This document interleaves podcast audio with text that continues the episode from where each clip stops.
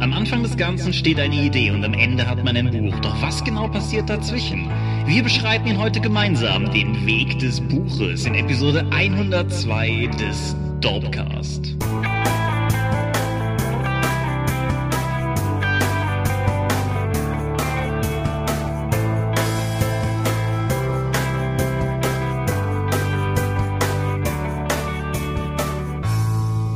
Hi und herzlich willkommen zu Episode 102 des Dorpcast. Einmal mehr haben wir uns hier versammelt, um über Dinge zu reden, die mit Rollenspielen zu tun haben. Und wenn ich wir sage, dann meine ich zum einen dich. Michael Skorpio-Mingers, guten Abend. Und zum anderen mich, Thomas Michalski.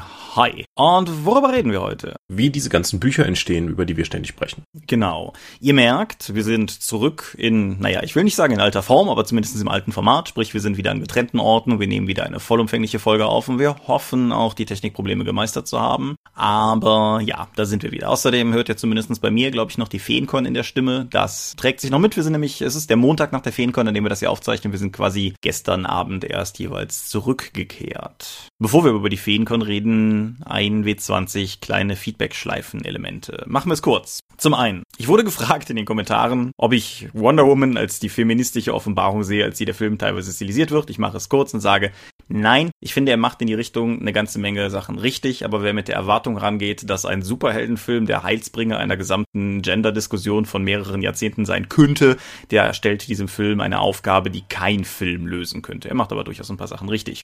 Dann wurden wir darauf hingewiesen, dass wir in der letzten Folge behauptet hätten, dass das QV-AT-System für DSA 4 gedacht gewesen sei. Das ist aber natürlich Mumpitz und es ist für DSA 3. Ich glaube, dass wir das irgendwo in der Folge auch mal richtig gesagt haben, aber für den Fall, dass nicht, ist es jetzt auf jeden Fall richtig gestellt. Außerdem wurde darauf hingewiesen, dass es das äh, QVAM gäbe, das, äh, ich habe dir eben noch gesagt, wofür es steht, weißt du es noch? Quervergleichsmanöversystem? Ähm, ja, sowas in die Richtung auf jeden Fall, hervorragend vorbereitet, wie immer. Auf jeden Fall, das ist für DSA 4 das Äquivalent und jetzt einen Link in die Show Notes unten, der die entsprechend den Weg weisen soll. Gerade hat noch Tim kommentiert zu unserer Games Workshop Folge, warum wir nicht über die Spezialistensysteme von Games Workshop sprechen. Ja, Blood Bowl ist zurückgekommen, aber ich würde erstmal auf die Rückkehr von Necromunda, Mordheim und den anderen Konsorten warten, bevor ich das jetzt als große Rückkehr zu den Spezialistensystemen sehen würde. Ja, Shadow Wars Armageddon ist so ein bisschen Necromunda, aber ohne die ganzen Kampagnenregeln, die Territorienverwaltung und so weiter zähle ich das nicht als komplett neues Necromunda. Ja, und außerdem, du hast recherchiert, was die obskuren Warhammer-Romane betrifft, über die wir letztes Mal gesprochen haben. Ja, ich habe ja auch versucht, das Abo dafür abzuschließen und da hat mir dann Hachet dann auch zurückgeschrieben, dass es erstmal nur ein Testlauf war, wie in den Kommentaren auch schon korrekt dargelegt und dass nur ein paar Titel äh, ähm, rausgekommen sind. Sie schauen jetzt erstmal die Resonanz davon an und entscheiden dann, ob sie die Serie nochmal dann deutschlandweit neu starten. Genau. Hüpfend und springend QVM ist übrigens das Quervergleich-Automanöversystem. Da habe ich es wieder gefunden in meinen Unterlagen. Außerdem wurde in den Kommentaren zur letzten Folge spekuliert, ob es sich um die deutsche Ausgabe der Warhammer 40k Legends Collection handele wenn sie denn jemals regulär erscheinen wird, ist das korrekt. Es handelt sich um die. Das haben wir letztes Mal versäumt zu sagen. Es steht nämlich durchaus auch auf diesen obskuren Erlkönig-Produkten drauf, die wir da jetzt sozusagen gefunden haben. Ja, einen letzten noch, ebenfalls relativ frisch auf der Seite ist der Hinweis, dass die Erklärung der Neu World of Darkness Schadensregeln in der Schadensepisode von mir so nicht ganz korrekt gewesen sei, als ich behauptet habe, dass auch die Rüstung vom Angriffswurf abgezogen wird. Obwohl, allerdings nur, wenn man mit der ersten Edition der neuen World of Darkness Regel spielt, also das Buch von 2003 oder so. Damals war es so, dass die Defense der niedrigere Wert von Dexterity oder Wits ist und dazu dann noch die Rüstung kommt und all das vom Angriffswurf kombiniert mit Schaden abgezogen wird und dann der, am Ende das Resultat rausfällt. Die Chronicles of Darkness oder die Regelrevision aus der God Machine Chronicles Erweiterung zur alten NWOD Regeledition, wie auch immer, regelt beides ein bisschen anders. Da ist der Defense-Wert nämlich noch modifiziert um den Athletics-Wert, was den Defense-Wert generell ein gutes Stück stärker macht und meiner Meinung nach, und wie auch der Kommentierende schreibt, ein gewisses Risiko birgt, dass das Ganze zu einer Art Naked Dwarf Syndrome wird. Und zum anderen ist es bei den Chronicles of Darkness dann wirklich so, dass der effektiv erlittene Schaden um den Rüstungswert modifiziert wird, aber bei den klassischen N-Wort-Regeln, auf die ich mich bezog, auch wenn ich es nicht klar und deutlich gesagt habe, ist es halt so, wie ich gesagt habe. Insofern aber danke für den Hinweis. Mir war nämlich gar nicht klar, dass die Regeln sich in dem Punkt auch geändert haben. Aber ich muss auch ehrlich sagen, dass ich bei den Chronicles of Darkness bei weitem nicht so textfest bin wie bei der, bei der klassischen N-Wort. Ist das verwirrend? Ja. Lass uns doch stattdessen über den Feenkon reden. Ja, wir waren da. Ja, manche von euch auch. Es war nicht so warm wie sonst die Jahre, was ich angenehm empfand. Das ist richtig. Nichtsdestotrotz waren Leute teilweise, glaube ich, ein bisschen neidisch auf ein Element des klassischen Dorp-Feencon-Paketes, nämlich die zwei Ventilatoren, die wir seit mehreren Jahren einfach einpacken, wenn wir dahin fahren, aus Erfahrungswerten heraus. Ja, zu Recht. Ja, wie fandest du den Feencon? Am Samstag war ich ganz überrascht, weil die Haupthalle, in der wir nun mal auch saßen, war proppevoll. Das lag zu guten Teilen daran, dass Pegasus dieses Jahr als Hauptsponsor aufgetreten ist, auch die Tassen, zumindest mit dem Logo für Siebte See versehen hat. Aber so wie ich das mitbekommen habe, es kein großes Event für Siebte See gab, aber dafür jede Menge Turniere, die dort stattgefunden haben, zu Crossmasters für dieses Magier-Duell-Gekartenspiel, was sie haben. Und die waren alle am Samstag. Und das führte dann dazu, dass am Sonntag dieser Platz nicht mehr genutzt wurde, so wie ich das mitbekommen habe, und deswegen auch die Haupthalle ein gutes Stück leerer war. Ja, das ist generell so ein bisschen der Eindruck zum, zum Sonntag, auch beim Dorpstand. Wir waren explizit gar nicht zum Verkaufen da. Wir hatten so ein paar RPC-Restposten dabei, um sie noch zu verkaufen. Also jetzt nicht B-Ware Restposten, aber Sachen, wir haben halt nicht nachbestellt für den Feencon. Wäre aber auch nicht nötig gewesen. Und ich würde einfach mal sagen, 90 Prozent der Engagierten, ey, was machten ihr eigentlich? Und das ist ein cooles Projekt. Gespräche, die ich hatte, waren samstags. Waren auch sonntags noch interessante Gespräche dabei, aber einfach in der Relation viel weniger als am Samstag. Ja, also Sonntag war merklich, war zwar merklich leerer. Ich war zwar auch erst um 11 Uhr wieder da und bin um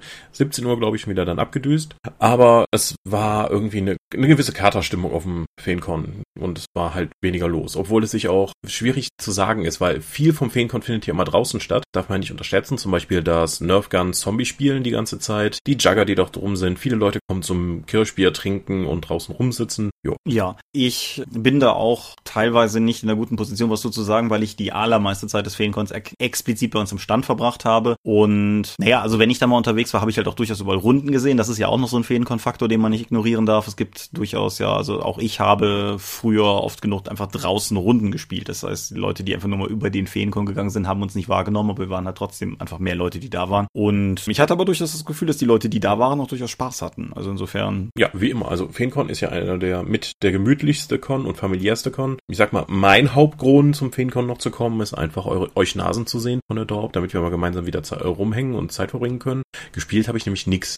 Ich hatte Samstag und Sonntag noch ein paar berufliche Termine da, äh, halb geplant, wo ich mich länger mit Leuten unterhalten habe und die Feencon bietet dir wenigstens auch den Rahmen, das zu tun. Ja. Auf der RPC oder Spielmesse könnte ich solche Gespräche gar nicht führen. Und wie auch tatsächlich mir Leute gegenüber schon angemerkt haben, nachdem wir ein Foto von uns gepostet haben, uns Nasen von der Dorp zu sehen, war dieses Mal tatsächlich nochmal von bemerkenswerten Erfolg gekrönt, denn nicht nur waren wir diesmal alle wie geplant da, inklusive einem diesmal nicht Migräne äh, betroffenen Matthias, sondern auch noch diverse, ich sag mal, Dorp-Peripherie-Leute, wie zum Beispiel Ralf, der ja lange Jahre für Dorp TV die Kamera gemacht hat, oder Björn, der in erster Linie ein Freund von uns allen ist und... Und Rechtsbeistand der Dorp. Ja, aber inoffiziell, das ist, denke ich, wichtig zu sagen. Es ist nicht ja. unser engagierter Anwalt, aber es ist durchaus jemand, zu dem wir manchmal hingehen und sagen, du Björn, ist das eigentlich eine gute Idee?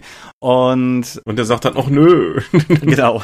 Und die waren halt einfach mal da. Die waren zwar eigentlich auf dem Weg zu, ja was, so ein Bierfest, glaube ich. Die Bierbörse. Die, die Bierbörse, genau, aber sind dann auch mal vorbeigekommen.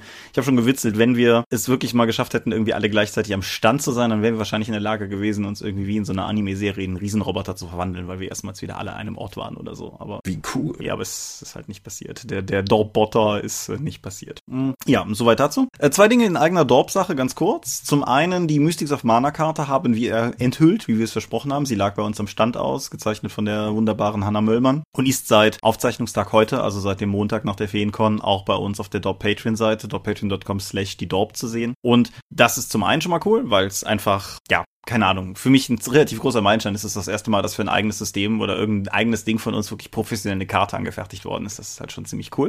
Ja, wir haben auch versucht, weiter an den Regeln zu schreiben, mussten dann aber an gewissen Datenformatsproblemen dann zurückstellen. Ja, ein Tablet, zwei Smartphones, Online-Zugang, ein uraltes, aber durchweg funktionstüchtiges PowerBook G4, und keinen Zugang zur notwendigen Datei, weil die lokal halt, also weil, weil die nicht in der Cloud lag, wie wir uns das gedacht haben. Aber nichtsdestotrotz, wir haben zumindest nochmal über die Struktur des Grundbuchs gesprochen. Das war, denke ich, durchaus wertvoll. Wir haben überhaupt mal die Gelegenheit gehabt, uns beide persönlich an einem Ort nochmal miteinander abzugleichen, was den Regelstand betrifft, den du ja an mich zum sozusagen Fertigschreiben übergeben hast. Und ich denke, das war auf jeden Fall ein, ein guter Schritt in Richtung eines vollendeten Produktes. Und wo wir von Produkten sprechen, das andere, was wir auf der FeenCon Leuten im persönlichen Gespräch immer angekündigt haben, was, wenn diese Folge online geht, auch auf der besagten Patreon-Seite schon angekündigt worden sein sollte und was sich noch in der Mache befindet, ist ein 1v6 Freunde-Abenteuer, das ein bisschen außer der Reihe erscheint. Mein derzeitiger Arbeitstitel ist noch Ihr Name ist Mensch, aber das mag sich auch durchaus noch zu was Griffigerem ändern. Worum es auf jeden Fall geht, ist, es ist ein Abenteuer, das die Jugenddetektive in ihrem 80er-Jahre-Kontext mit Flüchtlingen konfrontiert. Es ist ja in den 80er, 90er Jahren durchaus auch so gewesen, dass wir Flüchtlinge in Deutschland hatten. In meiner persönlichen Erfahrung waren das vor allen Dingen Balkanflüchtlinge. Das wird jetzt kein sehr tränendrüsiges oder hyperernstes Abenteuer, aber es spielt zumindestens auch die Thematik ein wenig ein. Und der Hintergedanke ist der, dass wir das Ganze auf Drive-Thru veröffentlichen werden, ausnahmsweise, und zwar als Pay What You Want, um dann Ende des Jahres alles, was über dieses Abenteuer reingekommen ist, an eine wohltätige Organisation zu spenden. Wir wollen jetzt noch nicht hundertprozentig sagen, keine Ahnung, das wird das Rote Kreuz oder das wird das Deutsche Flüchtlingshilfswerk oder so, weil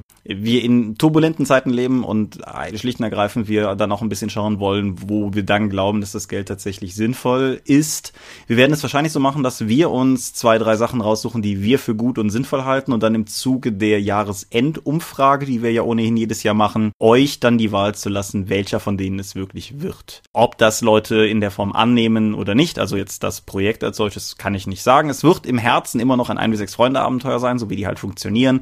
Wir haben nur ja, wir haben die Idee schon relativ lange gehabt eigentlich, ne? Ja, aber die Umsetzung ist halt immer das so das Problem. Genau, und wir wollen halt einfach, wir haben uns halt gedacht, wir haben eine relativ große Reichweite mittlerweile mit der Dorp und jetzt einfach nur zu sagen, so ja, wir spenden halt irgendwie Geld, ist halt auch irgendwie so ein bisschen lame. Also es ist immer noch eine gute Sache, aber wir wollten es halt irgendwie kombinieren und die Freunde sind halt einfach eine relativ günstige Möglichkeit, das zu machen, weil sich ein Kontext schaffen lässt, der tatsächlich auch noch irgendwie passt. Und Herrgott nochmal, weil wir einfach auch mal was Gutes tun wollen. Und dementsprechend ist dieses Projekt entstanden. Mal. und ist dieses Projekt entstanden und ich würde mal sagen, wenn denn alles funktioniert, steigt steigt das im August. Mhm. Ja, soweit, so gut. Kommen wir zu den Medien. Eins noch ganz schnell, dann zu den Medien. Ist quasi auch ein Medium.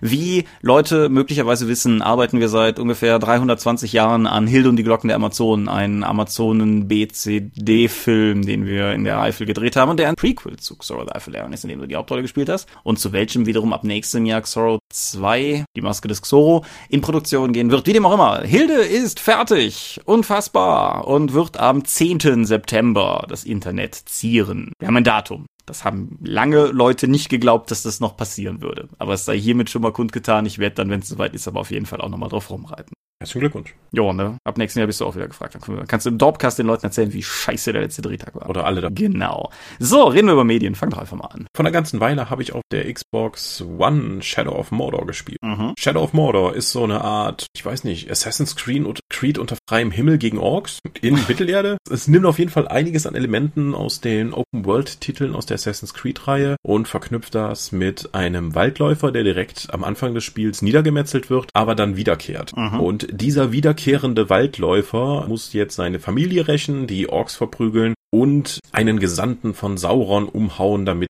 da eben nicht noch viel Schlimmeres passiert. Das Spiel ist vor allen Dingen deswegen bekannt geworden, weil es ein Nemesis-System einführt. Mhm. Wenn dich ein Ork umbringt, wird dieser Ork bekannt. Sollte, wenn es ein gewöhnlicher Ork war, bekommt er einen Namen und wird zu einem Offizier befördert und steigt ein Level auf. Wenn es schon einer von diesen Offizieren war, wird er auch deswegen dann im Rang hochgestuft, kriegt mehr Anhänger. Jeder dieser Offiziere hat gewisse Charaktereigenschaften. Er hat Angst vor etwas, er ist immun gegen spezielle Angriffe, er hat einen eigenen Namen und dazu passende Charaktereigenschaften zu dem Namen. Es gibt durchaus auch Leute, die sind feige oder die machen schlechte Witze oder die sind dumm. Und das erste Mal, wenn du in Nahkampf gegenüber trittst, zoomt die Kamera ran, du hast dann die Gesichter kurz voreinander und der gibt dir dann noch einen Spruch mit rein, der immer dann auch zu dem Charakter passt. Das ist überraschend motivierend, diese Leute dann über die Schlachtfelder zu jagen, denen nachzustellen, die gezielt auszuschalten, zu ermitteln, welche Ängste sie haben und sich darauf einzustellen, wie zum Beispiel Feuer oder eine eine Kriegsbestie oder wenn Leute in ihrer Umgebung abgemurkst werden. Das ist super, gerade wenn du von einem von denen umgehauen wurdest und der dann plötzlich einen Namen bekommt. Mhm. Das Nemesis-System ist wirklich, wirklich motivierend und das Shadow of Mordor hat einen für mich völlig irritierenden Gameflow. Also das Spiel macht Spaß und zwar auf eine Weise, dass ich einfach, ich fange an, irgendwie in ein Gebiet zu gehen, da wollte ich eigentlich eine Quest erledigen, um einen meiner drei Waffentypen zu verbessern. Da sehe ich aber, dass ein Offizier in der Nähe ist, dann gehe gehe ich da hin und will den dann noch umhauen. Dazu kommt dann noch ein zweiter oder dritter Offizier mit seinem Gefolge dazu. Ich versuche dann irgendwann wegzulaufen, dabei treffe ich dann noch was anderes. Das Spiel hat einen fantastischen Flow. Du kannst einfach so lange durchspielen und es passiert immer wieder was Neues in deiner Umgebung. Ich hatte wirklich, wirklich viel Spaß damit und ich war auch sehr happy, als jetzt vor kurzem auch noch die Fortsetzung angekündigt wurde. Genau, Shadows of War, richtig? Ja, weil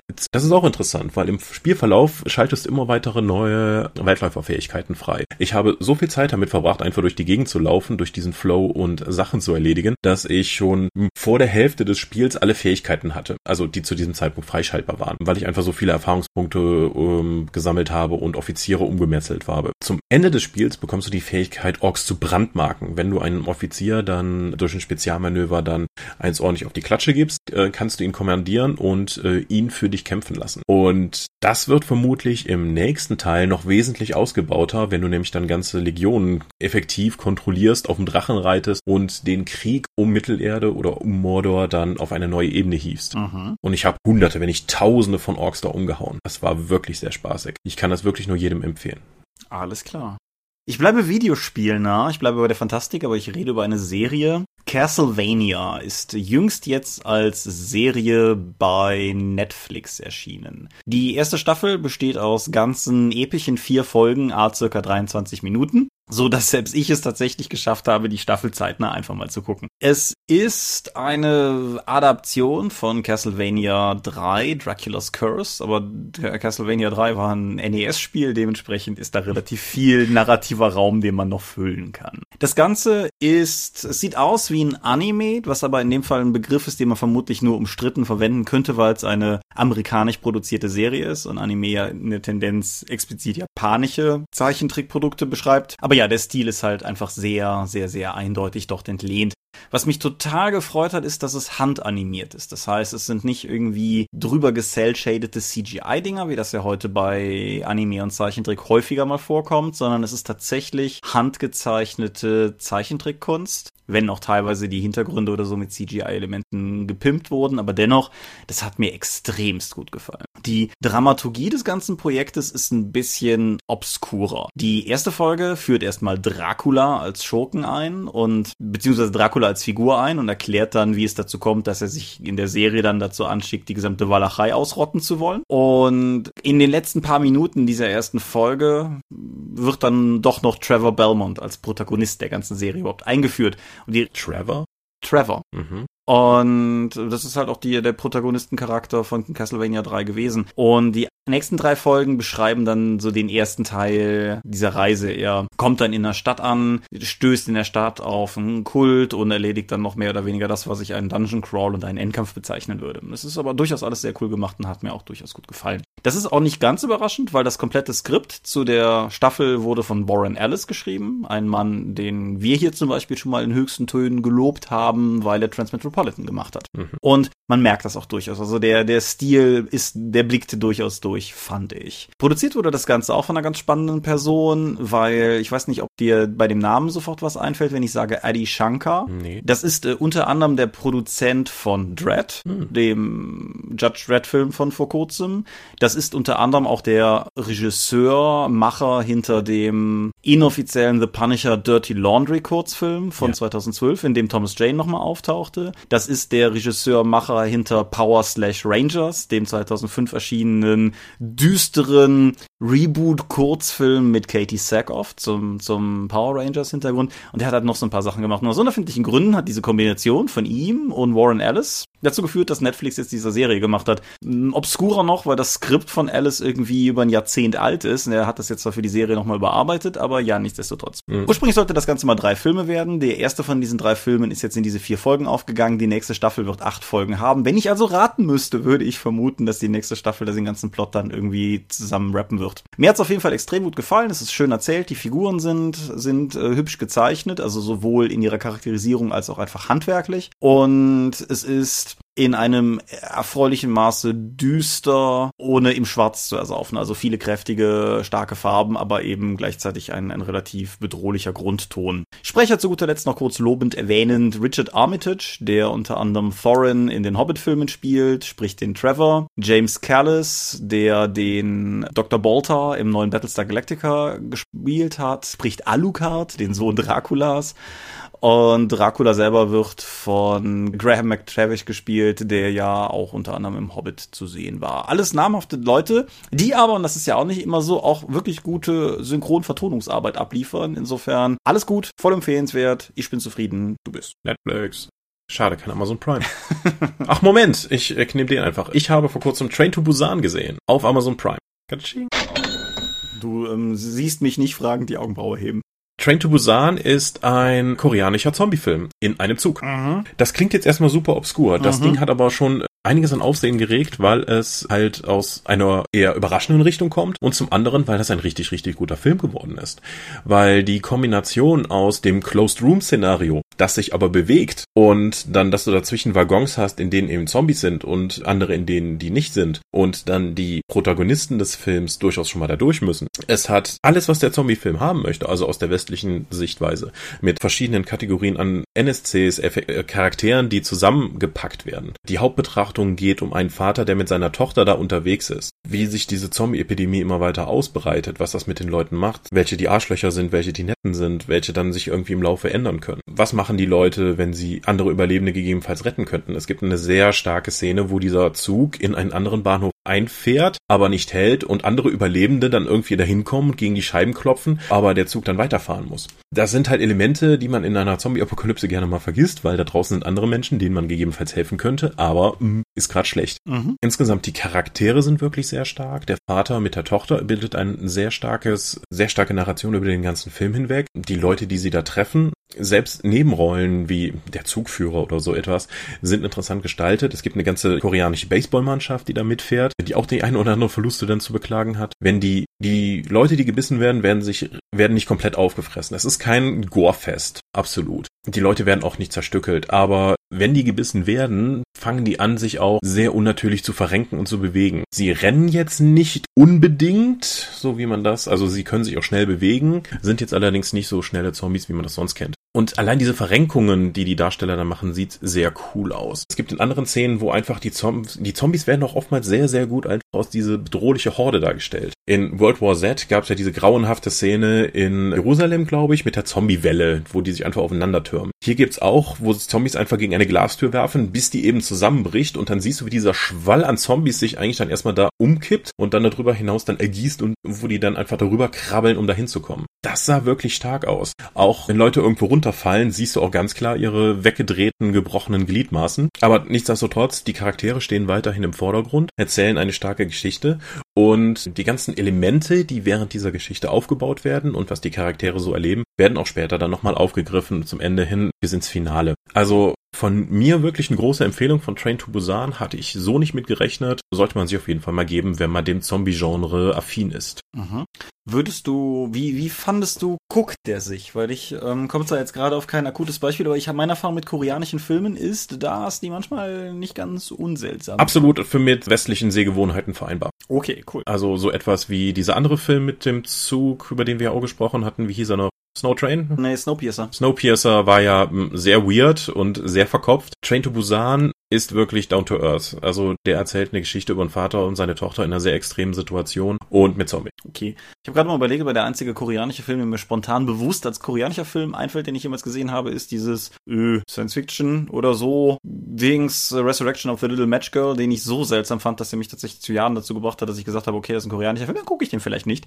Aber dann werde ich das vielleicht einfach mal als Anlass nehmen, damit zu brechen und mir den mal anzuschauen. Ja, also die Darsteller sind Koreaner, ansonsten von dem ganzen Aufbau her und wie die Charaktere funktionieren, würde ich sagen, ist der komplett mit westlichen Sehgewohnheiten zu schauen. Es ist auch wirklich, wirklich interessant, wie der um seine knapp 90 Minuten bis zwei Stunden dann eben äh, die Spannung aufrechterhält, obwohl das Szenario ja relativ begrenzt ist mit dem Zug. Mhm. Aber das, was sie da tun, um die Spannung aufrechtzuerhalten und äh, wie die Abläufe dann sind, sind alle ziemlich gut begründet und folgen, äh, sind nicht irgendwie jetzt aus dramaturgischen Gründen jetzt irgendwie so verknappt. Man kann auch Leute sehr dramaturgisch wichtig in äh, Toiletten einschließen. Okay. Ja. Ja, ich habe gerade nebenbei gesehen, dass Snowpiercer tatsächlich auch koreanisch mitproduziert war. Na gut, ja, ja. die scheint Bezügen ja. zu haben. Okay. Du bist durch? Ich bin durch. Dann habe ich auch noch einen. Ich war mal wieder im Kino. Wir haben einen Film gesehen, der heißt im Englischen Pirates of the Caribbean, Dead Men Tell No Tales. Und der heißt auf Deutsch Pirates of the Caribbean, Salazars Rache.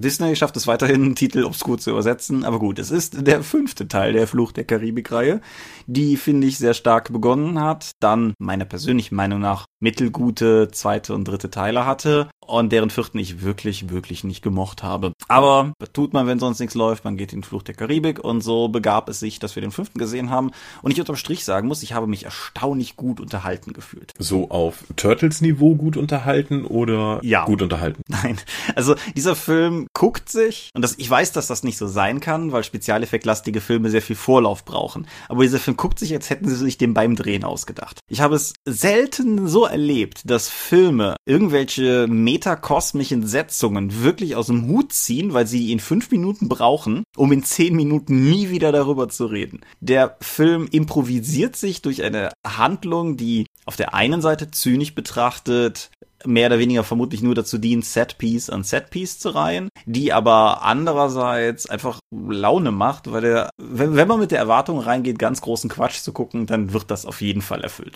Er hat halt Johnny Depp wieder in seiner Rolle als Jack Sparrow. Er hat auch Orlando Bloom wieder, wenn auch in einer kleinen Nebenrolle, der sein, seine Rolle als Will Turner mittlerweile ja an einen Seefluch gebunden, die Toten durch die See fahrend, naja, wie gesagt, er ist auf jeden Fall drin und da jetzt weiter ins Detail gehen, führt uns auch irgendwie ins Spoilerland hinein. Viel von dem anderen Volk kehrt wieder. Geoffrey Rush ist wieder drin als, als Barbosa. Und nee, also insofern ist das alles, alles erstmal, was man erwartet, nur ein bisschen dümmer. Er sieht fantastisch aus. Ich mag das Design der neuen Geisterpiraten. Die Karibik hat ja einen offensichtlich endlosen Fundus an anderen Geisterpiraten. Mhm. Die hier sind teilweise, also sie haben teilweise Lücken im Körper, weil offensichtlich bei ihrem Tod Teile abgerissen sind oder so und dann kannst du halt teilweise in, in sie reingucken, wenn, sagen wir mal, der Oberarm fehlt, dann schwebt der Unterarm halt an der richtigen Stelle und bewegt sich halt entsprechend mit. Und was ich total mochte ist, die Haare, die sie haben, wirken so, als wären sie unter Wasser mit diesen langsamen, trägen Bewegungen, die du von Taucheraufnahmen oder so kennst, aber halt über Wasser. Das finde ich ist ein ziemlich cooles Design, hat mir sehr gut gefallen. Ist auch insofern gut besetzt, weil Javier Bardem, der unter anderem den Schurken in James Bond Skyfall gespielt hat, hat, ist halt hier auch der, der Schurke des Ganzen und macht das, macht das sehr cool. Johnny Depp ist nicht in dem Johnny Depp mir ist alles egal Modus, aber er ist schon, schon teilweise auffällig albern. Was ich jetzt im Nachhinein gelesen habe und was eine Menge über die Entstehung dieses Films sagt, ist, Johnny Depp ging offensichtlich während der Dreharbeiten durch einen wirklich, wirklich grausamen Scheidungsrosenkrieg und hatte wohl auch gewisse Probleme damit, zum Beispiel seinen Alkoholpegel irgendwie zu managen. Was in einem Punkt eskaliert ist, den ich völlig faszinierend finde, nämlich, dass es einen Produktionsassistenten gab, dessen Job war es, morgens vor Johnny Depps Haus zu stehen und beim Studio anzurufen, wenn drinnen Licht anging oder anderweitig Lebenszeichen auftauchten. Weil sie dann am Studio wussten, okay, wir können langsam anfangen, hier alles in Bewegung zu setzen, der Depp ist wach. Und ja, ich hoffe, dass ich mit sowas nie werde arbeiten müssen. Aber es, es hat vielleicht auch einfach nochmal diesen, oh, es ist alles egal, wir drehen jetzt einfach diesen Filmfaktor unterstützt, den, den es halt irgendwie, den ihn halt irgendwie auszeichnet. Ich wäre gespannt, wenn du in den Rollenspielsektor irgendwann an den Punkt kommst, wo es Produktionsassistenten gibt, die die Zeit haben, vor dem Haus von irgendwelchen Autoren zu stehen, um zu schauen, ob da jemand das Licht anmacht. Ich wäre ja schon zufrieden, wenn es Produktionsassistenten gäbe. genau.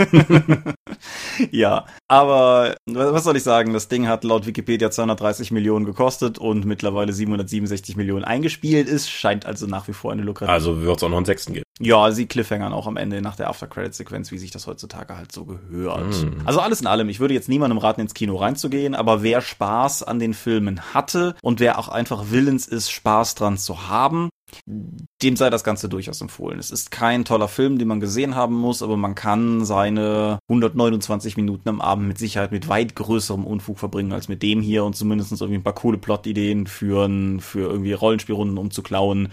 Und für ein paar gute Gags und ein paar schöne Spezialeffekte lohnt es sich auf jeden Fall. Kein, kein Meisterwerk, aber kann man gucken und bei weitem nicht so furchtbar wie der vierte. Okay. Kommen wir zum Thema. Kommen wir zum Thema. Wie entsteht ein Buch? Genau, offensichtlich schon mal nicht mit Produktionsassistenten. Das haben wir ja gerade schon mal gespoilert. ja.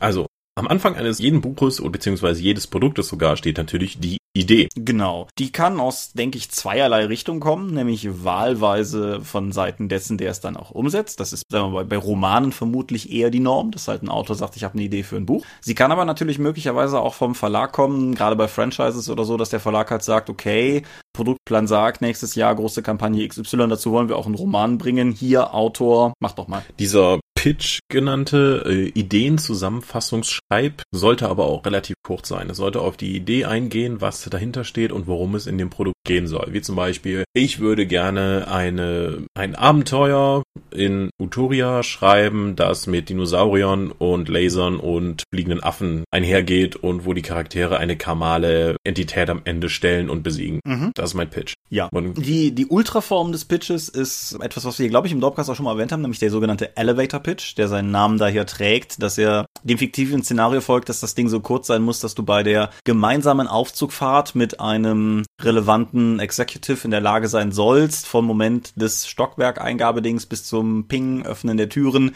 dem Mann davon zu überzeugen, dass du eine gute Idee hast hey, ich habe da dieses Abenteuer, was auf dem Südkontinent spielt, in dem fliegende Affen auf Dinosauriern reiten und am Ende ein Gott getötet wird und sich dessen göttliche Energie auf den ganzen Kontinent ergießt, damit Tiere intelligent macht. Ja, das klingt relativ gut, Mingers. Dann kommen Sie heute Abend mal in meinem Büro vorbei. Juhu! genau.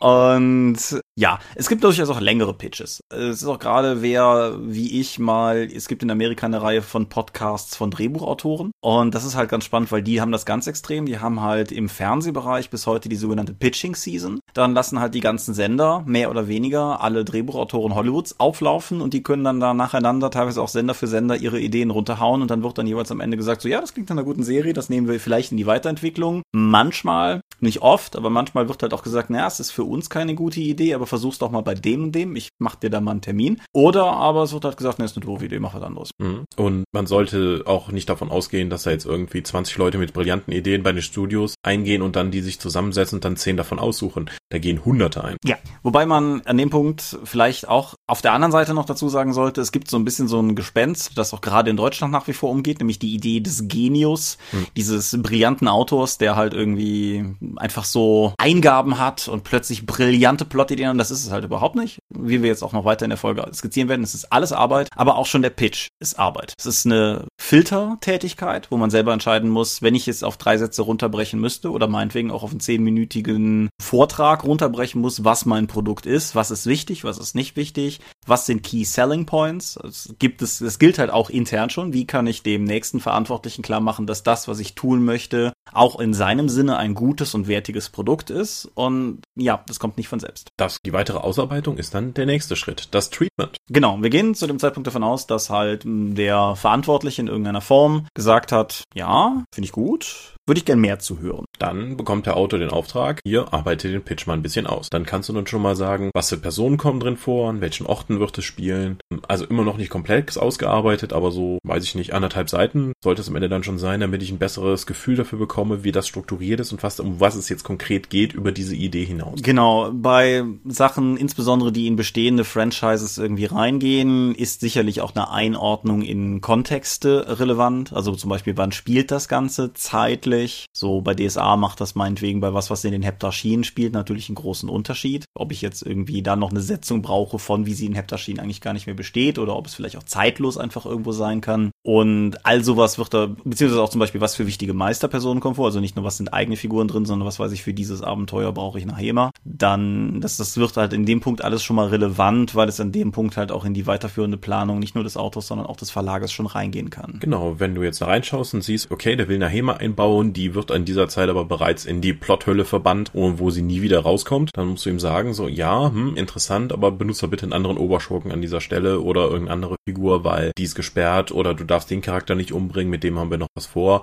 Nimm doch lieber den. Ja, oder auch selbst um was ganz Kleines zu nehmen, wie unsere 1W6 Freunde, dass ich zum Beispiel auch schon bei Leuten gesagt habe, die Abenteuerideen hatten, so, ja, finde ich cool. Willst du dafür nicht vielleicht den und den NSC nehmen, weil den haben wir schon mal verwendet? Wiederkehrende Charaktere sind ja potenziell auch cool. Oder halt auch, dass ich Leuten gesagt habe, ich ich weiß nicht, ob ich das so machen würde, weil ich persönlich nicht denke, dass das dem Stil des Spiels entspricht. Einfach so. Ja, das ist eine coole Idee, was du machen möchtest, gefällt mir, aber es ist nicht unser Spiel. Mhm. Und wir sollten es direkt schon mal sagen, zu jedem dieser Punkte, das sind immer festgelegte Punkte in der Entwicklung der Produkte, kannst du immer sagen, so, stopp hier, wir machen jetzt aus den und den Gründen nicht weiter. Wie Budgets aufgebraucht, das Konzept hat sich geändert, wir bringen das Buch doch dann und dann nicht oder mit dem Auto ist zu schwer zu arbeiten, die Illustratoren sind nicht verfügbar. Das ist immer noch besser, als dann später zu sagen, der Autor hat einen Roman fertig geschrieben, gibt den rein und ja, dann musst du ihm sagen, ja, passt nicht. Das ist für alle Beteiligten doof. Genau, das ist für alle Beteiligten doof. Was auch noch als äh, Variante existiert, die habe ich persönlich, glaube ich, so tatsächlich noch nicht erlebt, ist, äh, aber ein Konkurrent macht gerade das gleiche und kommt damit zuerst. Mhm. Das ist super ärgerlich, weil es potenziell immer noch ein geiles Projekt wäre, das eigentlich alle Beteiligten miteinander umsetzen wollen würden.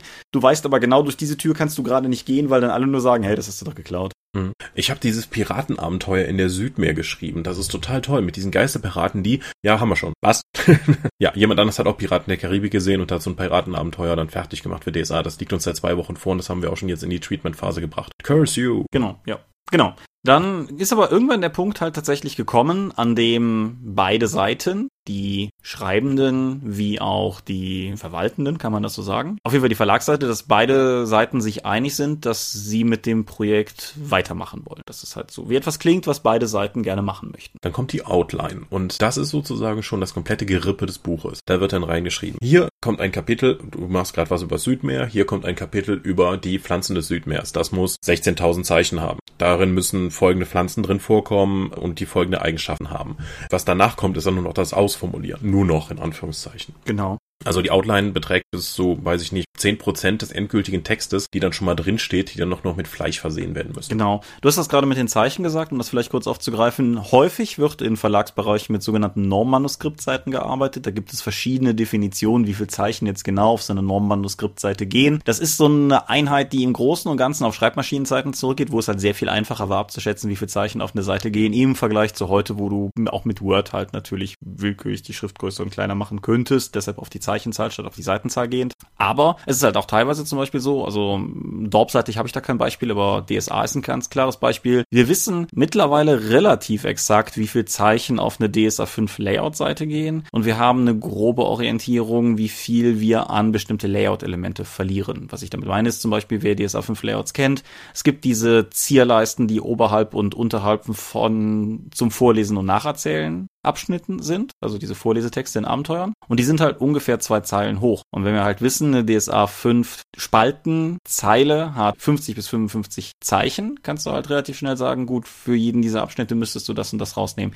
Wie feingliedrig du das dann am Ende rausrechnest oder nicht, gerade auch zum Zeitpunkt der Outline, ist eine Sache. Aber es ist schon durchaus so, und ich glaube, das wird auch gerne mal unterschätzt, dass du, wenn du in festen Formaten arbeitest, du relativ klar sagst, in was für Dimensionen Text Umfangsdimensionen gearbeitet wird. Es ist nicht so, dass der Autor einfach drauf losschreiben kann. Wir können zum Beispiel auch sagen, Pathfinder Handbücher haben so um die 150.000 Zeichen plus minus 10 Prozent und da kann man auch relativ leicht dann sagen, okay, ich brauche so und so lange, um diese Texte eben übersetzen zu können oder auch um das Layout zu können, weil die folgen ja alle einem gewissen Muster. Wenn du jetzt für jedes Produkt nochmal komplett neu anfasst, wie die Seitenaufteilung ist, wie viele Illustrationen da reinkommen, machst du dir im Nachgang immer wesentlich mehr Arbeit, weil das muss dann immer angepasst werden. Ich kenne es von einem Partner von uns, die machen es dann so, die lassen den Text einlaufen, gucken dann erstmal, ziehen dann schon mal Kästen rein, wo sie glauben, dass eine Illustration ganz cool wäre und geben dann die Illustrationen in der Größe in Auftrag. Und das klappt nie. Deswegen müssen die dann später nochmal Text dazuschreiben oder Text kürzen, wie es eben passt, um dann eben auch auf das Vielfache von acht Seiten zu kommen. Genau. Und wie gesagt, ich hatte das mit der Dorp gerade explizit ausgeklammert, weil uns ist es ja im Kern egal, weil ich sag mal, die Hälfte der Sachen, die wir machen, erscheint eh nur als Download. Und bei den Büchern, die wir machen, ist es mir im Grunde völlig egal, ob die jetzt 150 oder 180 Seiten hätten. Es ist halt einfach nur so, dass wir da beispielsweise, ich habe, ich bringe das Beispiel mehrfach, weil der übernächste 1 6 Freunde Band mehrere externe Autoren haben wird. Ich sag mal noch nicht mehr. Und die haben halt durchaus von uns eine Zeichenvorgabe bekommen, einfach damit die Abenteuer in etwa gleich lang sind, weil du möchtest ja auch jetzt nicht irgendwie eine, eine Abenteueranthologie machen, wo 75 Prozent ein Abenteuer sind und 25 Prozent dann noch vier oder so. Mhm. Da ist auch wichtig, nochmal zu betonen, wenn der Verlag eine Zeichenvorgabe macht, sollte man sich in die halten. Das ist nicht ein, hey, ich habe 20 Prozent mehr geschrieben, gut, ne, ich will auch nicht mehr dafür. Dann sagt der Verlag aber, ja, ist ja nett, aber ich habe so viel gar nicht bestellt, das würde ich auch nicht bezahlen, bitte um 20 Prozent kürzen, sonst geht mein gesamtes Bandkonzept. Weil ich habe das ja noch aus, von Ulysses mitbekommen, ähm, in Geschichten, weil das vor meiner Zeit war, die DSA 4 Zeit, da wurden schon mal Bücher um 60 bis 120 Prozent überzogen und dann ist halt, war die Schriftgröße um bis zu zwei Punkte reduziert worden und gegenüber dem vorbestellbaren Buch, das schon eigentlich eingeplant war zu dem Preis, wurden dann nochmal 100 Seiten dran geklatscht. Das ist für den Verlag sehr problematisch, weil die ganze Kalkulation dann natürlich einfach mal abstirbt. Ja, ich habe es auch durchaus noch erlebt in Zeiten, als ich noch für andere Verlage gefreelanced habe. Ich werde keine Namen nennen, dass mir halt Texte ins Layout gegeben wurden und mehr oder weniger gesagt wurde, so ja, mach, mach einfach mal. So, hier hast du, hier hast du Bilder, hier hast du Text, mach, mach mal einfach und sag mir nachher, wie lang das Buch wird. Und ich habe halt ehrlich gesagt keine Ahnung, wie da die Kalkulation bei denen gemacht wird, weil ich sag mal auch je nachdem, wie der Layout da drauf ist, kann er ja locker lässig mal ein paar Dutzend Seiten Unterschied geben, je nachdem, wie luftig du das Ganze setzt und so weiter und so fort. Insofern, um auch zu unserem Punkt in der Chronologie eines Buches zurückzukommen, auf jeden Fall sauber vorher kalkulieren, das macht am Ende so viel einfacher. Mhm. Ja, Und dann sind wir auch schon mitten in der Hauptarbeit. Wenn die Outline nämlich geschrieben ist, kannst du dann den Text oder Textbestandteile, das ermöglicht dir nämlich die Outline wirklich, dann einfach nur zu sagen, okay, du schreibst eben jetzt nur die, die 16.000 Zeichen über die Pflanzen des Südmeers, kannst du dann gezielt an Autoren rausgeben, die dann diese Texte schreiben sollen. Dann kannst du die dann auch da in den entsprechenden Ort einfügen. Genau. Und das ist natürlich dann mit fröhlichem äh, Rückfragen an die Redaktion, kann ich das so und so machen? Oder eben, ich schreibe den Text runter, gebe ihn ab und warte dann aufs Feedback. Genau, ja. Und Feedback sollte es nicht in diesem Ping-Pong-Verfahren mit der Redaktion dann während des Schreibens des Textes passieren, wird dann spätestens im ersten Schritt danach, nämlich dem inhaltlichen Lektorat dann bemerkt und dann nochmal als Rückfrage an den Autor gestellt. Genau, direkt der, der erste wichtige Punkt, den du angesprochen hast, das inhaltliche Lektorat, weil das, das sind allgemein, wir werden auch noch das Thema Korrektorat und Fahnenkontrolle und so weiter im Laufe des Ganzen hier ansprechen, aber die Idee irgendwie Wahlweise der ist Lektor, der macht Inhalt oder der ist Lektor, der macht irgendwie Orthographie rein und dann ist das gut. Es sind halt teilweise sehr unterschiedliche Arbeitsschritte, die gemeinsprachlich im selben Begriff zusammengefasst werden. Ja, und in diesem inhaltlichen Lektorat wird dann äh, darauf geachtet, im Roman heißen die Figuren durchgängig gleich, Gibt das dramaturgisch Sinn? Darf die Figur überhaupt an dieser Stelle sein oder ist sie vorher schon umgebracht worden? Vielleicht hat der Autor das vergessen. Sowas passiert. Und im Rollenspiel geht's dann auch im Zweifel dann nochmal danach, einen alten Band davon zu nehmen, gegenzuchecken, ist das wirklich so? Verstößt der hier gerade gegen eine Setzung des Settings? Benutzt der einen NSC, der eigentlich schon anders eingeplant war, was wir eigentlich kommuniziert haben? Das sind halt die ganzen inhaltlichen Sachen, die dann nochmal an diesem Punkt abgesprochen werden müssen. Genau, Setzung des Settings hast du gerade angesprochen, ist halt auch ein wichtiger Punkt, der sogenannte Kanon in, in den meisten Fällen. Wird halt auch teilweise sehr unterschiedlich gehandhabt und hat teilweise sehr unterschiedliche Anforderungen. Wenn du sowas hast wie die 1 sechs Freunde, da ist der Bereich dessen, was Kanon definieren kann, halt ultra überschaubar, weil es einfach nicht so viel gibt. Wenn du sowas hast wie DSA oder bei, bei den Amis Star Wars zum Beispiel auch einfach, da ist es halt sehr schnell sehr viel komplexer, das herauszufinden.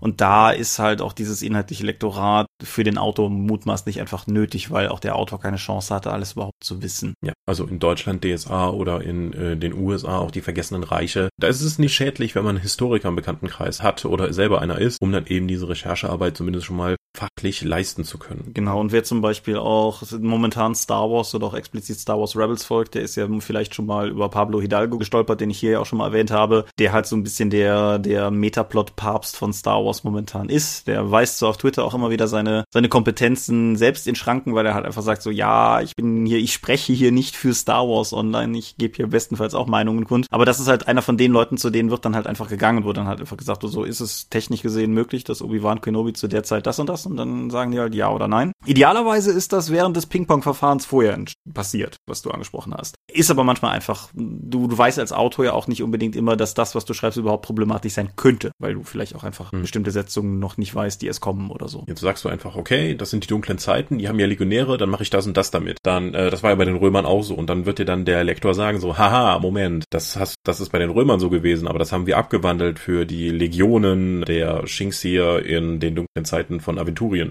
Shinxia ist so awesome. Gut, so viel zum inhaltlichen Lektorat. Da kann, ist natürlich auch schon dann Regellektorat mit drin, weil entweder wird das, zumindest bei DSA wird das inzwischen ja weitestgehend von der Redaktion selbst gemacht. Damals, als es noch von freien Autoren mit reingekommen ist, muss das dann nochmal gegengeprüft werden, ob der Autor auch die Regeln kennt und sie richtig angewendet hat. Oder dass er nicht irgendwie jetzt neue Sonderfähigkeiten mitten in dem Abenteuertext beschreibt, die da eigentlich gar nichts zu tun haben. Ja, wer Oder einfach gegen Setzungen des Settings verstößt, wie, ja, da der Schwertmeister von so total super awesome ist, kann der dreimal pro Runde parieren, also nicht so wie Helden, die das nur einmal können. Aha, nee. Ja, beziehungsweise umgekehrt, wer da Negativbeispiele haben will, die haben wir im Dropcast auch schon mal erwähnt. Magus in den ersten, zweiten, dritten Editionen, damals bei White Wolf, Querstrich, Feder und Schwert.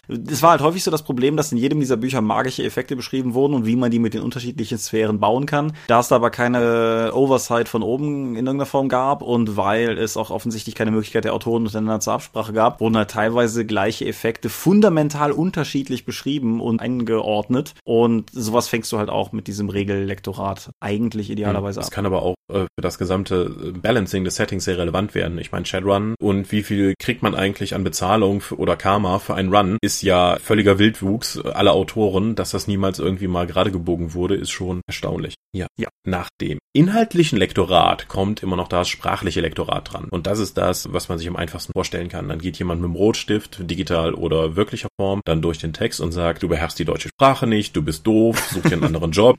Ja, Grammatik doof, Rechtschreibung doof Zeichensetzung kannst du überhaupt nicht. Dann weint der Autor ganz bitterlich und äh, baut das ein oder das wird dann direkt im Verlag gemacht. Der Autor kriegt dann später nur noch den Text am Ende mal zu sehen. Irgendwo zu dem Zeitpunkt müssten eigentlich auch die Illustrationen ins Spiel kommen, oder? Ah, die Illustration, natürlich. Da ich ja meistens nur Übersetzungen mache, habe ich die gar nicht so auf dem Schirm. Idealerweise wird bei der Outline ja auch schon festgelegt, wie viele Zeichen in die einzelnen Kapitel kommen. Mhm. Und dann achtet man auch darauf, dass da passende Illustrationen dann reinkommen, wie, okay, hier werden NSCs beschrieben. NSCs kriegen Viertel. Brauchen wir für alle NSCs ein Bild? Hm, ich glaube nicht. Ansonsten haben wir sehr viele Bilder an dieser Stelle einfach gedeckelt. Jeder braucht davon Viertelseite, okay, Viertelseite ziehen so und so vom Text ab. Guck mal, da fliegen direkt schon wieder vier NSCs raus. Zu diesem Zeitpunkt kann dann, und äh, da muss an den Autor oder dann auch an den zuständigen Redakteur müssen Bildbeschreibungen erstellt werden. Das heißt, hier NSC, folgende Beschreibung, 42, blond, dick, herrische Gesichtszüge, hier nimm diesen Schauspieler schon mal als Inspiration, so soll die gucken wie auf diesem Bild, das ich gerade gegoogelt habe. Dass der Künstler, an den der Auftrag dann rausgeht, eine entsprechende Vorlage hat. Ja, auch da präzise Beschreibungen sind so unfassbar wichtig. Also Nadine Schäkel, unsere Art Direction, bringt ja immer wieder gerne das Beispiel, wo in der Bildbeschreibung erwähnt wurde, dass dieser und jener Charakter eine Fledermaus habe und auf dem Bild hat er dann halt eine Fledermaus gehabt.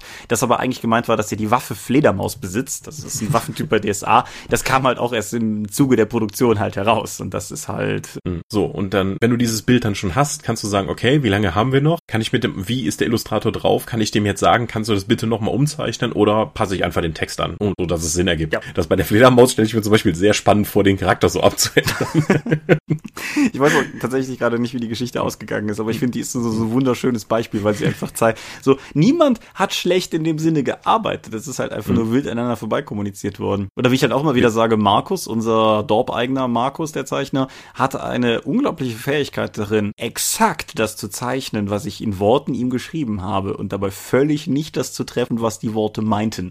Da kann halt im Endeffekt keiner was für. Es ist eine Übungssache, vor allen Dingen auch tatsächlich eher von mir, der ich die Bildbeschreibung mache, das Ganze so zu gestalten, dass ihm klar ist, worum es geht. Und beispielsweise mittlerweile auch, wo wir jetzt externen Artwork einkaufen für die 1 Freunde und so, gebe ich auch einfach, also ist es viel Feedback intensiver, auch dann zwischen, in diesem Falle halt Redaktion, also ich aber auch bei DSA der Redaktion und den Illustratoren, dass du halt wirklich nicht nur sagst, so ich hätte gerne dieses Bild und du kriegst dieses Bild, sondern dass du dich auch mit dem Künstler teilweise auseinandersetzt, dass du mit dem Künstler durchgehst, wie er das machen würde und dass du halt aus dem Ganzen dann gemeinschaftlich ein Bild produzierst. Was relativ. Die Alternative ist natürlich, wenn du irgendwie in Stockart noch rumschaust oder äh, bei DeviantArt und dann einfach den Künstler fragst, ich hätte gerne das Bild, wie willst du dafür haben? Dann kannst du den Text immer noch anpassen nach dem existierenden Bildmaterial. Ja, oder du findest vielleicht tatsächlich sogar was, was einfach passt. Das haben wir ja auch schon gehabt. Oder du greifst auf existierendes Material für deine Spielreihe zurück. Weil das ist immer gut, weil Illus kosten auch Geld. Ja. Wenn das sprachliche Lektorat auch durch ist, ist der Text fertig für den edelsten aller Schritte, das Layout. Ah.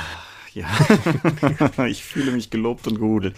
Ja, es ist eine sehr blackboxige Position in der ganzen Produktionskette, weil du halt irgendwann an den Punkt kommst, wo du von oben Text und Bilder auf diesen, diesen einen Arbeitsposten draufschüttest und dann kaut der da eine Weile drauf rum und dann fällt dann unten irgendwie eine erste Fassung des Layouts raus. Erste Fassung des Layouts komme ich gleich drauf zurück. Es ist zumindest, was die ganzen bisherigen Schritte angeht, wenn du eine etablierte Vorlage hast für die Reihe, vor allen Dingen Handwerk. Mhm. Wenn du, wenn am Anfang einer Reihe oder wenn du eine neue Produktart hast, ist auch eine ganze Menge kreativer Arbeit mit dabei, aber auch nicht nur, ich fände es aber toll, wenn die Seite zu einem Viertel leer wäre, dann kommt wieder die Redaktion und sagt, klatsch, nein, ich habe da Text eingeplant, mach das bitte funktionaler. Ja, also es ist, man muss auch noch ganz dringend unterscheiden zwischen Layout von Übersetzungsarbeiten und Layout von genuin deutschen Produkten, weil ich sag mal zum Beispiel ein Pathfinder Layout ist halt super chillig, weil wir halt auch nach Jahren der Pathfinder Arbeit einfach auch da, wie du schon sagtest, relativ sauber wissen, wie viel Zeichen irgendwie drin sind. Und dann entsprechend du mehr oder einfach mit leicht abweichenden Formaten das englische Buch nachbaust. So, das kannst du halt relativ Seite für Seite einfach machen. Sowas wie DSA bringt immer wieder Neuschöpfungsmomente mit sich. Ich meine, klar, die erste Layout-Entwurfsphase ist lange abgeschlossen, aber es kommt dann auch immer wieder vor, dass irgendwie der Autor sagt, ich bräuchte aber für das Abenteuer dieses und jenes Gestaltungselement, was es so noch nicht gab, oder dass die Redaktion sich denkt, irgendwie können wir das nicht irgendwie mal so und so machen, weil wir denken uns da folgende Hintergründe zu. Und dann im Normalfall zum Beispiel bei uns halt unsere Art Direction Nadine und ich uns da hinsetzen und uns denken, okay, mal gucken, wie wir das umgesetzt kriegen. In der Regel klappt das dann auch. Aber das sind halt trotzdem so Momente, wo, sagen wir mal, wo du bei einer Übersetzungslayout-Arbeit einfach sagen würdest, okay, so ist es im Englischen, so ist es im Deutschen, musst du halt da einfach jedes Mal wieder neu schöpferische Kraft draufwerfen. Und ja, das, das macht halt schon durchaus auch einfach zeitlich einen Unterschied, mit dem man halt auch kalkulieren muss. Mhm. Aber irgendwann fällt dann unten halt dieses gelayoutete Buch. Das geht dann aber noch nicht direkt zum Drucker oder bei Dryso. oh Gott.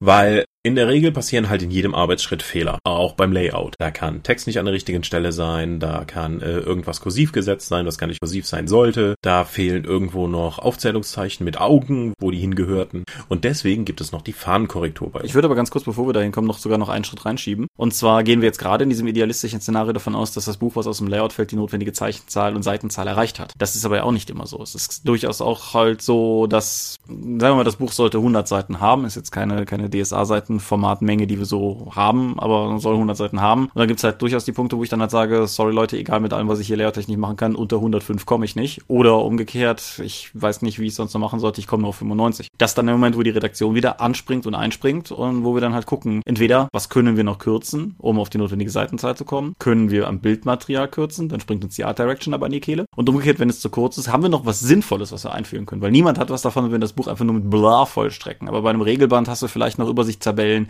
die ursprünglich einfach nicht eingebaut wurden, weil von vornherein geglaubt wurde, dass kein Platz dafür da wäre und die man jetzt doch wieder hervorholen kann. Und das ist halt noch ein Schritt, weil vorher lohnt es sich ja nicht, das Ganze in die Fahnenkorrektur zu geben, schlicht und ergreifend, weil sich danach noch so viel ändern wird. Aber dann ist die erste Layout-Phase dann durch, es ging an die Redaktion, Kürzungen, Ergänzungen, Korrekturen wurden vorgenommen und dann wird es äh, eingebaut, neu exportiert und dann geht's in die Fahnenkorrektur.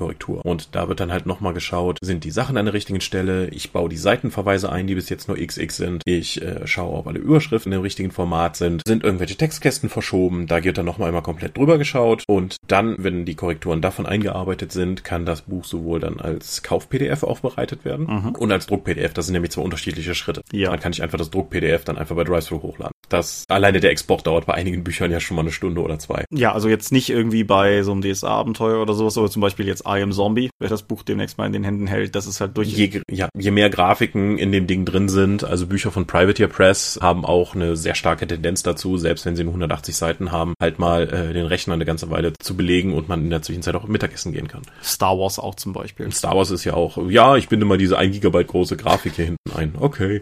Wenn das dann aber das, die Druck-PDFs erstellt sind, und das ist ja nicht nur der Innenteil, es kann Vor- und Nachsatz sein, wo was dann in den Hard ins Hardcover geklebt wird. Es kann noch, der Umschlag muss natürlich noch fertig gemacht werden, wo auch unterschiedliche Exportfunktionen vorrätig sind, je nachdem, ob ein Softcover, ein geheftetes Heft, ein Hardcover wird oder ein limitierter Band, wo noch eine Stanze angelegt werden muss, das dann in den Kunstlederumschlag dann reingedrückt wird. Genau, heutzutage oder so seit im Prinzip seit den letzten zehn Jahren in allen möglichen Buchbereichen immer mehr gibt es die sogenannte partielle Lackierung. Das sind halt mhm. verschiedene Varianten von Teile des Covers sind matt und Teile des Covers glänzen. Das kennen die meisten Rollenspielleute von irgendeinem Buch im Schrank. Und das muss halt auch im Layout effektiv noch angelegt werden. Also ich sage halt immer so dumm ausgedrückt ist das einmal durchpausen mit Photoshop für mich, wo ich dann halt einfach sage, da hätten wir gerne Lack. Und das geht dann auch an die Druckerei entsprechend zur Ansicht. Und was auch noch dazu kommt, weshalb unter anderem auch die beiden PDF-Arten, Kauf-PDF und Druck-PDF nicht miteinander irgendwie vergleichbar sind. Druck-PDFs brauchen einen sogenannten Anschnitt. Also es gibt sozusagen immer so mindestens drei Millimeter mehr von jeder Seite, als man als Endnutzer nachher sieht, weil die werden mitgedruckt und dann abgeschnitten, um zu verhindern, dass das passiert, was man zum Beispiel selber kennt, wenn man mal Bastelbögen ausgedruckt und ausgeschnitten hat, nämlich dass so weiße Blitze entstehen, da wo man nicht 100% präzise auf der Linie geschnitten hat. Also die Seiten gehen in der Regel auch drei Millimeter über dem, über das raus, was man druckt, damit eben genug von der gleichen Farbe oder dem gleichen fortlaufenden Artwork dann auch noch, sollte es zu einem Verschieber kommen, dann auch noch mit drauf ist. Genau, das kann auch mehr sein, zum Beispiel Hardcover-Umschläge. Wenn ihr euch mal ein Hardcover anguckt, die werden ja sozusagen um den Deckel gewickelt, wo dann das Vorsatzpapier draufgeklebt wird oder das, ja, und die haben bei den Druckereien, mit denen wir arbeiten, 20 Millimeter, die insgesamt umgelegt werden, umlaufend und ich habe auch schon durchaus Cover exportiert für Druckereien, die wollten dann 30 Millimeter. Ja. ja, und dann lädst du das einmal zur Druckerei hoch und dann sind die unzufrieden mhm. und,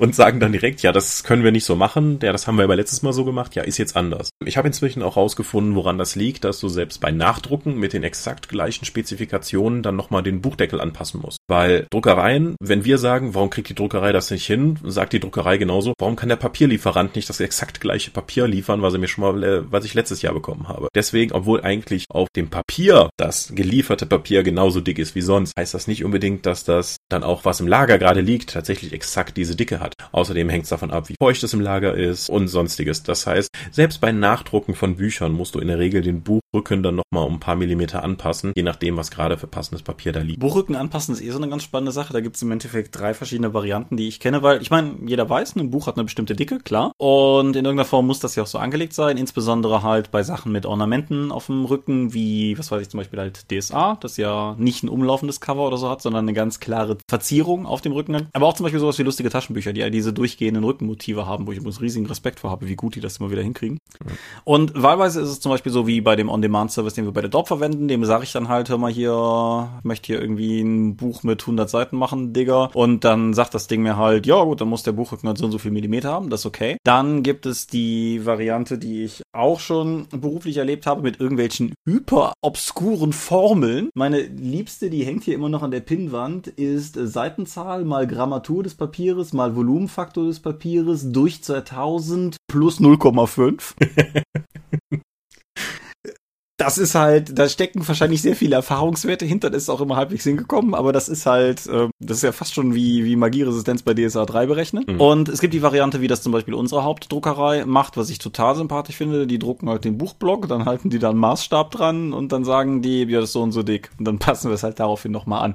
Das ist zwar, es wirkt zwar ein bisschen archaisch EDV zu fußmäßig, aber es führt halt einfach dazu, dass. Dass die Bücher passen. Genau. Und es ist so häufig mir schon vorgekommen bei jetzt nicht anderen Rollenspielverlagen oder so alleine, sondern allein bei Büchern, dass du manchmal manchmal gerade bei Hardcover merkst, dass der Buchblock so richtig in der Bindung schwimmt. Und das liegt dann halt daran, wenn der verfluchte Rücken einfach irgendwie 0,5 Millimeter zu breit ist eigentlich und deshalb es einfach nicht so sauber aneinander passt. Hm. Was ich auch schmerzhaft lernen musste, wenn du sagst Hardcover, haben einige Druckereien als Standard 3 Millimeter Abstand äh, vom Buchblock oben zum Rand und unten zum Rand und rechts zum Rand und einige 5 Millimeter als Standard. Das steht nirgendwo. Ja. Das merken dann, dann erst, wenn du eine zweite Druckerei verwendest und dann irgendwie in den Schrank guckst und eigentlich die Daten, die du geschickt hast, sind die gleichen und die Dinger sind halt ein paar Millimeter unterschiedlich hoch. Hm, Moment. Ja, sowas lernt man dann nach und nach. Genau, was auch noch so eine wichtige Sache ist, ich meine, wir nörden euch jetzt hier gerade völlig mit Druckereikrempel zu, sorry, aber weil ich auf der Feencon da gerade noch so, so ein Agro-Gespräch mit jemandem hatte, es gibt diese, es gibt den Farbauftrag. Man druckt mit vier Farben, ne, das ist dieses CMYK, was man vielleicht auch vom heimischen Drucker her kennt. Jede dieser Farbe kann bis zu 100% Farbauftrag haben, klar, dann sprutzt meinetwegen Magenta mit allem, was es hat, drauf. Aber mehr oder weniger als Faustregel für alle Druckereien, die ich kenne, ist 300% ist Schluss. Was effektiv bedeutet, dass wenn man richtig tiefes Schwarz haben will, es nicht geht, einfach alle vier Kanäle auf Vollschub zu stellen und dann da 400% Farbauftrag drauf zu hauen. Die schlimmste Erfahrung, die ich jemals damit hatte, war ein Flyer, den ich für eine Theatergruppe hier in Aachen habe drucken lassen, vor vielen, vielen Jahren, also lange bevor ich sowas wirklich beruflich gemacht habe. Den haben wir halt mehr oder weniger als schwarzen Monoblock bekommen, weil die Druckerei hat das eiskalt durchgezogen, dann schwamm die Farbe da drauf, dann haben die das in Kisten getan, dann haben die das verschickt und als ich das bekommen habe, hatten wir zwei schwarze Backsteine. Sie haben sich damals kulant gezeigt, wir haben das noch auf die Reihe bekommen, aber das war, das war auch Lernen durch Schmerz. Hm. Und meine Feencon-Erfahrung war, ich hatte jetzt mit jemandem gesprochen, vielleicht hört die Person mir zu, und wir haben mit jemandem gesprochen und der war halt der festen Überzeugung, es kann doch nicht sein, dass der Farbauftrag über 100% ist, weil 100% ist doch alles. Wir haben das eine Weile versucht ja. zu klären, aber es ist halt 100% pro Farbkanal, deshalb ja. Und wenn du zum Beispiel die Drive-Thru Print-on-Demand-Druckerei schafft keine 300%, mhm. die schafft nur 280%, deswegen so wie dein Buch eigentlich geplant ist, weil du kannst auch die Dateien direkt mit 300% Farbauftrag dann exportieren. Das, deswegen kannst du die Datei, Dateien nicht auch direkt für Drive-Thru, für Print-on-Demand benutzen und natürlich auch nicht für ein Kauf-PDF, weil die Kauf-PDFs sollen ja nicht gedruckt werden, sondern am digitalen Medien betrachtet. Deswegen sind die Bilder da drin auch nicht CMYK, sondern im RGB-Farbraum für die Betrachtung auf digitalen Endgeräten. Und da kommt es halt auch nochmal ganz knallhart drauf an, was du machst. Also beispielsweise bei Tales of Equestria hatten wir relativ wenig Probleme mit dem Farbauftrag, weil das ist zwar sehr bunt, aber ne. Warhammer 40k, damals die Sachen, die wir noch übernommen hatten, waren alle sehr schwarz. Mhm. Sehr schwarz. Ich habe keine Ahnung, wie die Heidelberger damals die erste Druckauflage haben produzieren lassen können, aber das war halt irgendwie zumindest, dass unsere Druckerei einfach gesagt hat, sorry Leute, nee, das geht so. Mhm. Ja. Die waren so schwarz, dass wir auch die Lackierung geändert haben von matt auf glänzend lackiert, weil die Bücher waren so matt. Selbst die Druckerei, als die zuständige Sachbearbeiterin aus Litauen mal vorbeigekommen ist, um mit uns darüber zu reden, meinte nur so, ja, ich bekomme immer die Freak-Sachen hier, dass sie so schwach sind. Da sieht man immer alles direkt drauf. Die war auch ganz angetan davon, dass wir dann halt auf, das, auf den Glanzlack umgeschlagen sind, weil wenn alle deine Bücher tiefschwach sind, siehst du halt jeden Fingerabdruck drauf. Gerade bei matten Büchern, ja. Nebenbei an dieser Stelle, sie wird das nie hören, aber einen, einen dicken Shoutout an unsere besagte Kontaktfrau in Litauen. Ich weiß nicht, wo wir ohne die wären. Also. Ja, das stimmt. Ich sage immer, meine, meine wichtigste Kollegin, die gar nicht bei uns arbeitet. Das ist. Äh, du hast auch mit ihr wesentlich mehr Kontakt als mit anderen Leuten im Haus. Das ist teilweise richtig, ja.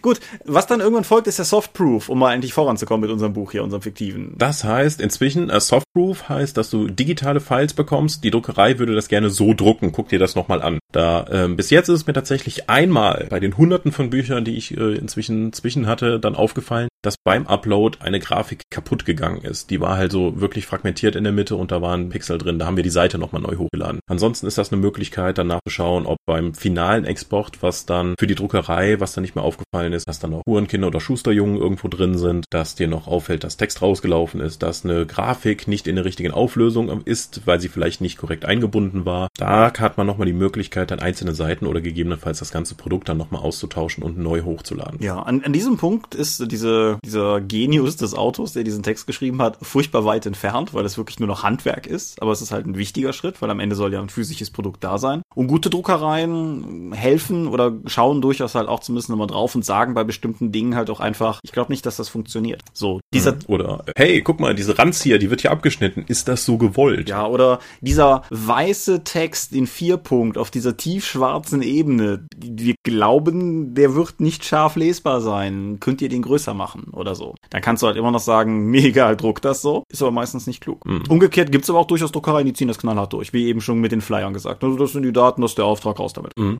Ja, okay. Ja, 3D-Lack in die Knickstelle des Hardcovers drucken. Kein Problem, machen wir.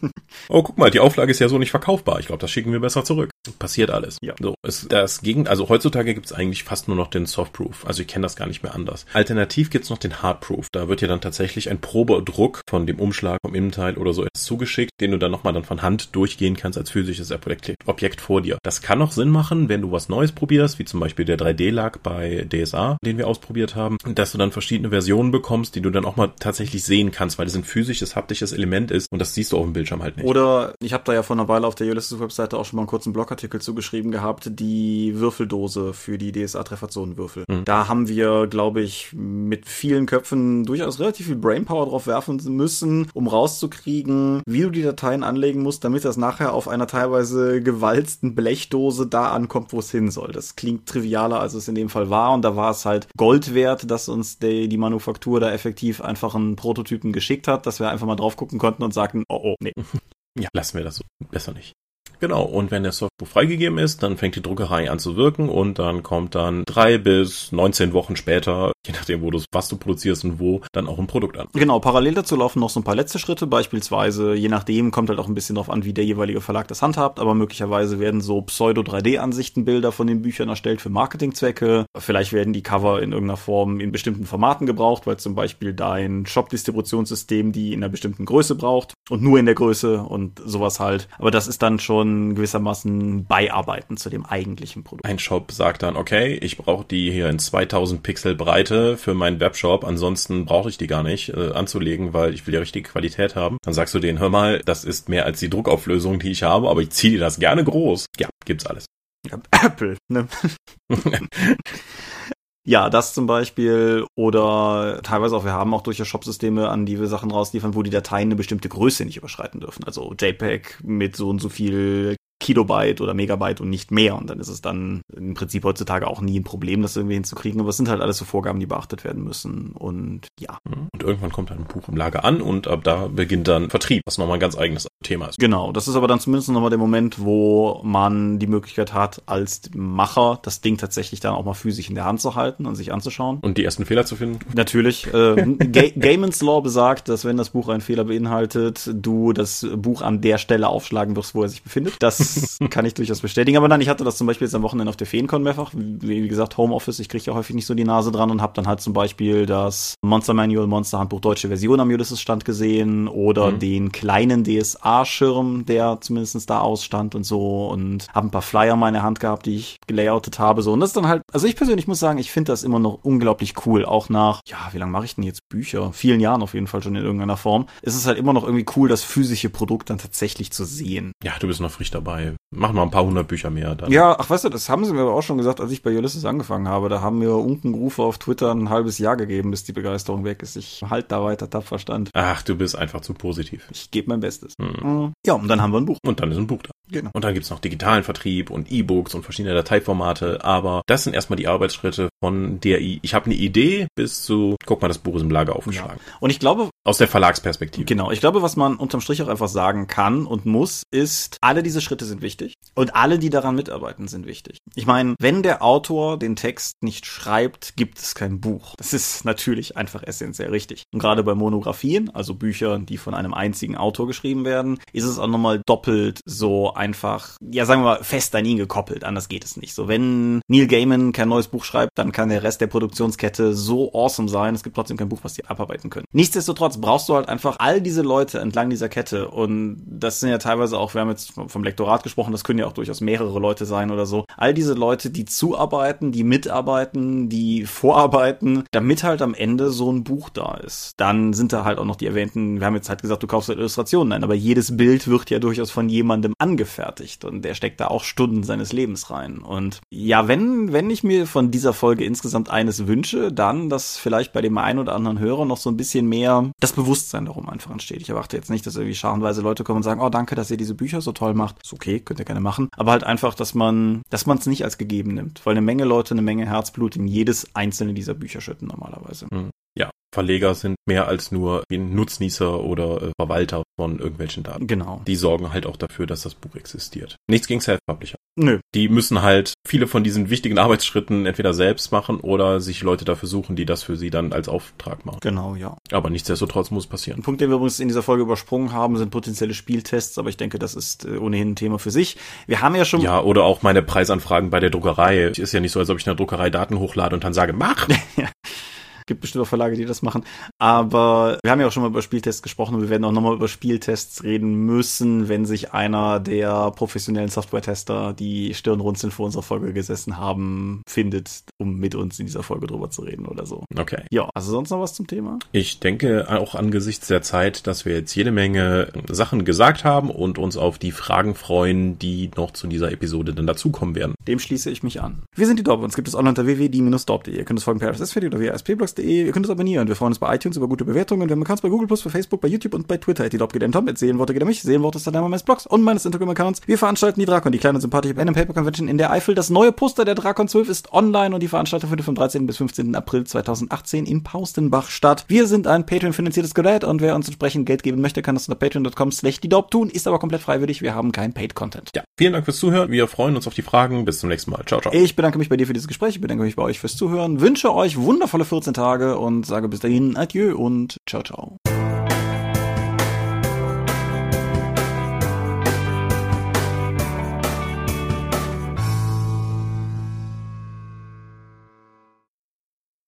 Das war Dorp Bildung. Wie entsteht ein Buch? Das ist korrekt. Die längste Maus-Episode der Welt. Und die mit am wenigsten Armin Maywald.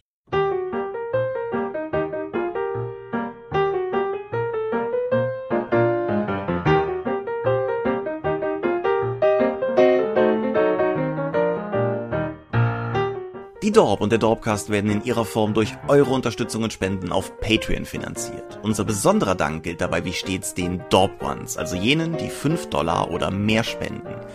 Im Monat Juli 2017 sind das 8088, Lambert Benke, Gerrit Bonn, Tobias Kronert, Daniela, Dorifer, Marcel Gehlen, Granus, Dominik Ladek, Heinrich, Isambard, Jägers.netcast, René Kulig, Volker Mantel, Angus MacLeod, Moritz Melem, Mofte, Orkenspalter TV, Philipp Picker, Ralf Sandfuchs, Jens Schönheim, Alexander Schendi, Bentley Silberschatten, Tunnelorn.net, Technosmurf, Teichdragon,